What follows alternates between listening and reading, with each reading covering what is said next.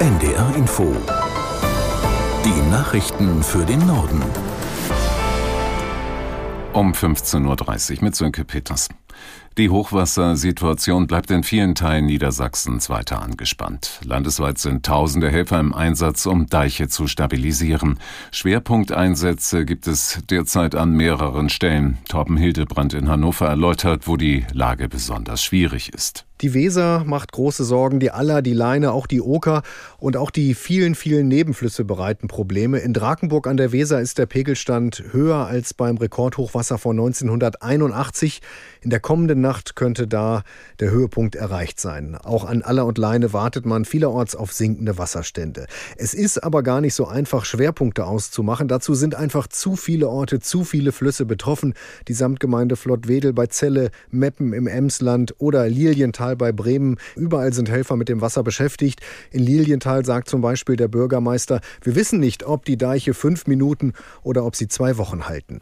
Der Zugverkehr in allen Netzen der Nordwestbahn ist weiter beeinträchtigt. Grund ist dem Unternehmen zufolge die Witterung. Die Strecke zwischen Bremen Hauptbahnhof und Oldenburg ist demnach heute komplett gesperrt. Grund sei eine Störung an einem Stellwerk in Delmenhorst.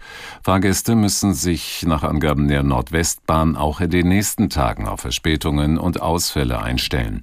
Die Bahnverbindung zwischen Oldenburg und Osnabrück sei wegen des Hochwassers voraussichtlich bis Anfang Anfang Januar eingeschränkt. Auf der Strecke seien auch noch keine Erkundungsfahrten möglich, um das Ausmaß der Schäden zu begutachten und mit Reparaturen zu beginnen. Die Nordwestbahn bittet Fahrgäste, sich online zu informieren. Der Deutsche Feuerwehrverband beklagt immer mehr Übergriffe auf Einsatzkräfte. Jeder zweite Freiwillige sei mindestens schon beschimpft oder bedroht worden. Das ergab eine, ergab eine Online-Umfrage des Verbandes. Aus Berlin Sarah Beham. Sie werden mit Benzin überschüttet, mit Böllern beworfen oder mit Autos angefahren. Mitglieder der Freiwilligen Feuerwehren. Es sind drastische Beispiele, die der Präsident des Deutschen Feuerwehrverbands, Karl-Heinz Banse, nennt. Solche Angriffe seien keine Einzelfälle und kein Silvesterphänomen. Mehr als 6500 Feuerwehrleute haben bei einer Umfrage teilgenommen. Die Kernergebnisse, knapp die Hälfte der Befragten hat in den vergangenen beiden Jahren vor allem verbale Gewalt in Form von Beleidigungen oder Beschimpfungen erlebt. Viele Betroffene erstatteten aber keine Anzeige, weil sie nicht glauben, dass sie ernst genommen werden. Das Bundesverkehrsministerium geht wegen der Folgekosten der gescheiterten Pkw-Maut nicht juristisch gegen den früheren Ressortchef Scheuer vor. Wie das Ressort mitteilte, folgt es damit einem Gutachten. Die Experten hätten im Ergebnis von einer Klage wegen möglicher Haftungsansprüche abgeraten. Das Ministerium folge der Empfehlung, um weiteren Schaden für den Steuerzahler abzuwenden. Unabhängig davon bleibe es bei der unbestrittenen politischen Verantwortlichkeit des früheren Bundesministers, hieß es weiter. Die Pkw-Maut war 2019 vom Europäischen Gerichtshof als rechtswidrig gestoppt worden. Das Vorhaben galt als ein Prestigeprojekt der CSU in der damaligen Bundesregierung. Der UN-Hochkommissar für Menschenrechte Türk hat sich über die Lage im von Israel besetzten Westjordanland besorgt gezeigt.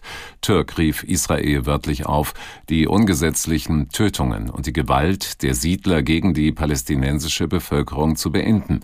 Das gleiche gelte für willkürliche Inhaftierungen, Misshandlungen und teils sexualisierte Gewalt. Das Büro des UN-Hochkommissars hatte demnach den Tod von 300 Palästinensern dokumentiert, die im Westjordanland einschließlich Ostjerusalem zwischen Anfang Oktober und Ende Dezember ums Leben gekommen seien, darunter waren fast 80 Minderjährige. Der Heeresinspekteur der Bundeswehr Mais hat vor einer Schwächung der Truppe gewarnt, wenn dauerhaft deutsche Soldaten in Litauen stationiert werden. Insgesamt soll in Zukunft eine deutsche Brigade mit 5000 Männern und Frauen in Litauen sein. Aus Berlin, Uwe Jahn. Ohne milliardenschwere Investitionen droht der Bundeswehr eine Schwächung der Verbände in Deutschland. Das berichtet der Spiegel. Der Grund dafür ist demzufolge, dass bis 2027 4800 deutsche Soldaten und 200 Zivilisten in Litauen stationiert werden sollen. Das Nachrichtenmagazin beruft sich dabei auf ein Schreiben des Heeresinspekteurs der Bundeswehr, Alfons Mais. Darin bezeichnet Mais die Ausstattung des Heeres auch zukünftig als unterfinanziert. Ein Sprecher des Bundesverteidigungsministers reagierte auf die Kritik. Demzufolge wird aktuell noch an der Feinausplanung für die Aufstellung der Brigade gearbeitet, deshalb nannte er keine Zahlen. Die russische Raumfahrtbehörde Roskosmos verlängert ihre Zusammenarbeit mit der NASA bis 2025. Dabei geht es um gemeinsame Flüge zur internationalen Raumstation. Bisher fliegt ein US-Astronaut als Teil der Besatzung eines russischen Raumschiffs zur ISS und umgekehrt. Zuletzt waren im September zwei russische Kosmonauten und eine US-Astronautin vom kasachischen Weltraumbahnhof Baikonur zur internationalen Raumstation gestartet. Roskosmos hält nach eigenen Angaben an den gemeinsamen Flügen fest, um den Betrieb der ISS aufrechterhalten zu können. Die Raumstation ist eines der wenigen internationalen Projekte, bei denen die USA und Russland noch zusammenarbeiten. Das waren die Nachrichten.